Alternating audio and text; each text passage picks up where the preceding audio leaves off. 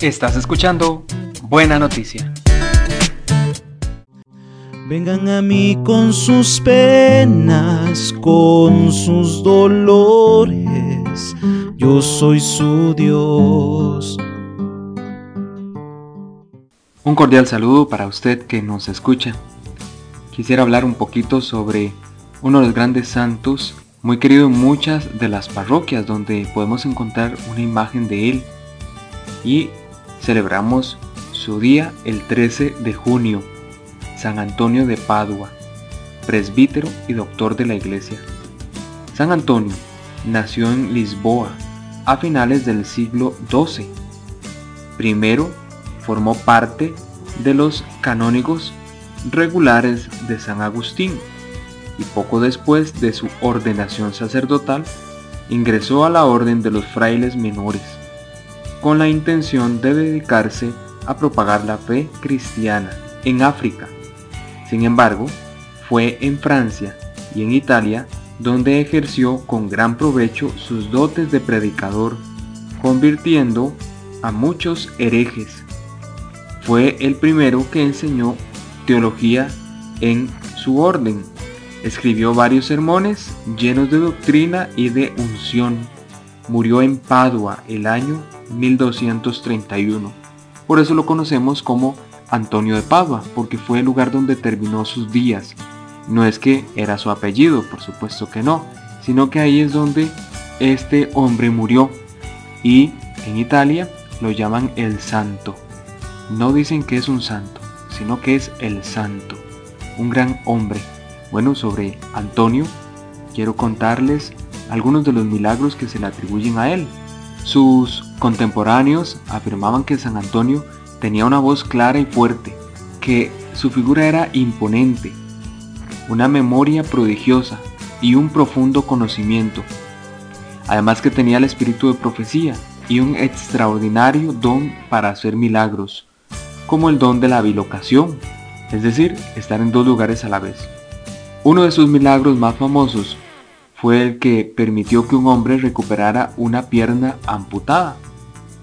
Resulta que en Padua se dice que un joven de nombre Leonardo, en un arranque de ira, había pateado a su propia madre, oigan ustedes, y arrepentido le confesó su falta a San Antonio, quien le dijo, metafóricamente hablando, el pie de aquel que patea a su propia madre merece ser cortado.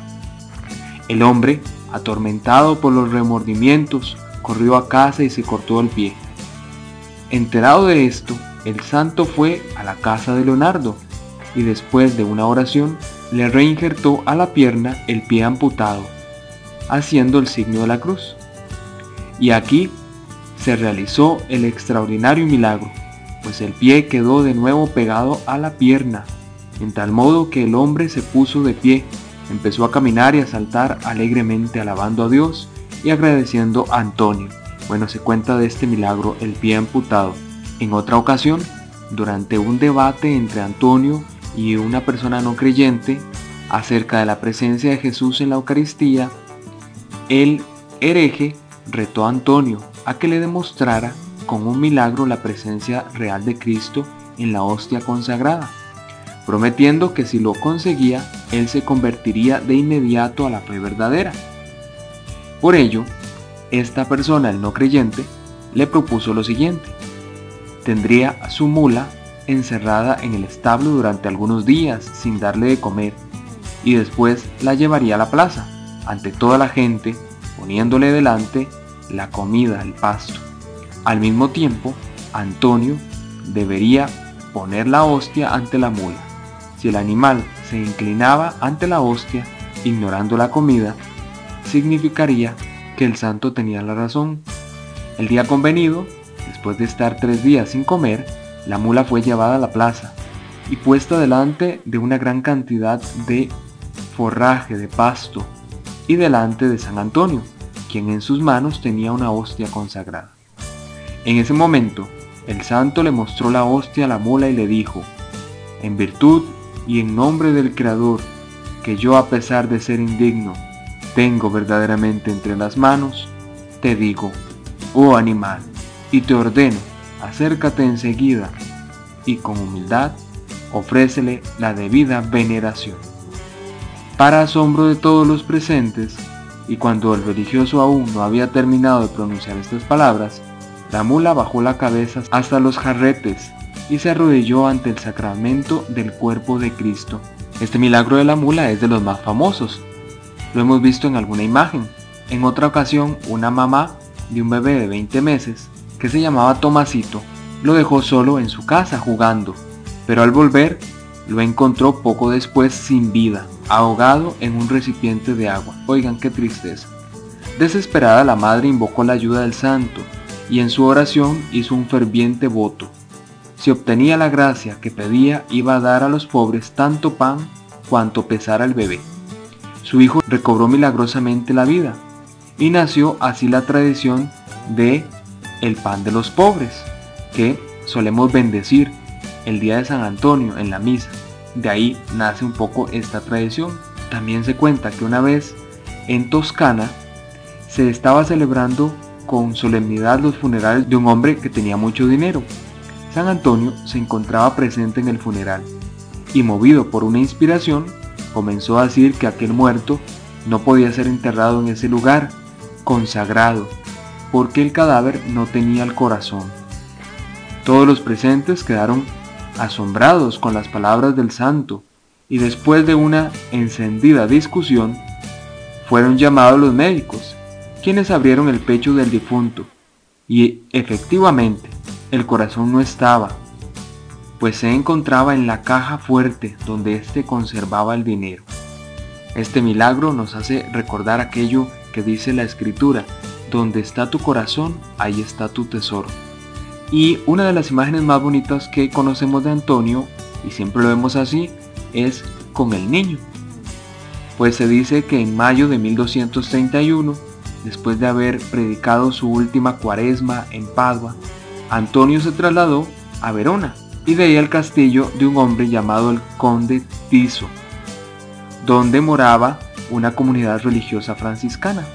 En el bosque alrededor del castillo, el santo hizo construir una pequeña cabaña, donde vivía la mayor parte del día y la noche dedicada a la meditación y a la oración. En este humilde sitio tendría lugar la célebre visión del niño Jesús. Resulta que el conde Tiso, quien solía visitar y espiar con frecuencia a su célebre huésped, se percató una noche de que la puerta estaba entreabierta y salía del interior de la cabaña un resplandor. Temiendo un incendio, empujó la puerta y quedó asombrado con la escena que presenció. San Antonio sostenía entre sus brazos a un niño hermosísimo y resplandeciente, el niño Jesús. San Antonio le advierte al conde que callara lo que había presenciado y que lo divulgara solo hasta que él hubiera muerto, un suceso que iba a ocurrir más temprano que tarde, pues pronto moriría Antonio y hasta que él muriera, el conde podía contar lo que vio. En efecto, después de predicar una serie de sermones durante la primavera de 1231, la salud de San Antonio comenzó a empeorar y se retiró a descansar.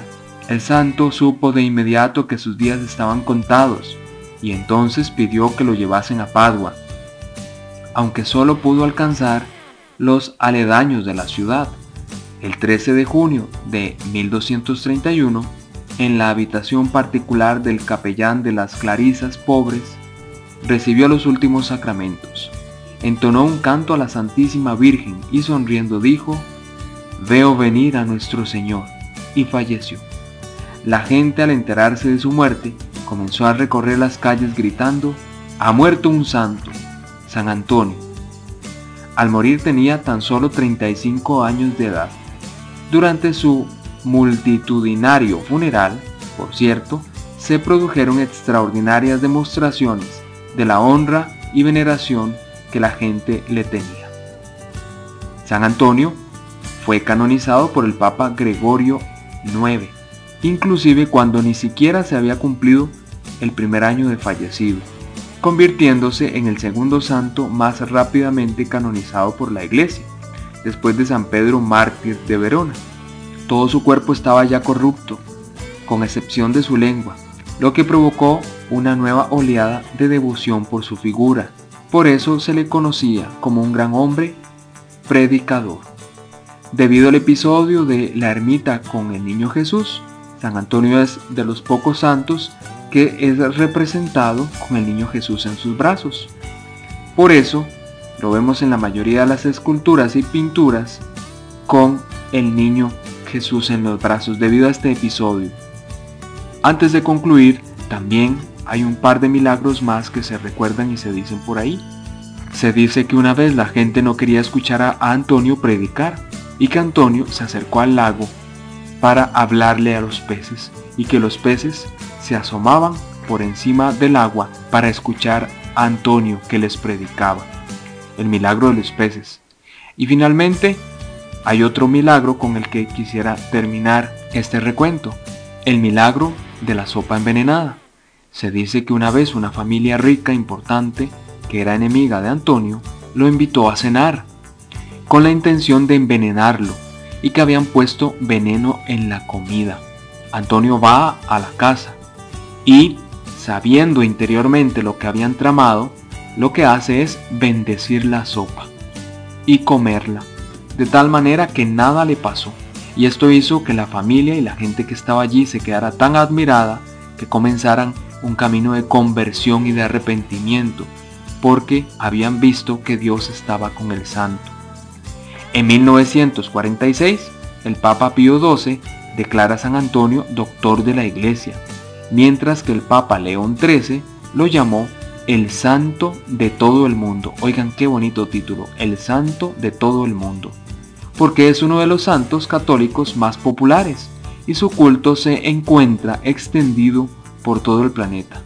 Su fiesta es el 13 de junio y se le considera hoy el patrón de las mujeres que no pueden dar a luz, también patrono de los pobres, de los viajeros, de los albañiles, de los panaderos, y se le invoca también cuando hay objetos perdidos o para pedir una buena esposa o esposo. Es un poco la tradición de la gente, invocar a San Antonio. Que podamos servirnos de su intercesión y tomarle afecto y cariño a el santo, como fue llamado. Que el Señor les continúe bendiciendo. Vamos hacia ti, ciudad celeste, tierra del Señor. Gloria a ti, iglesia santa.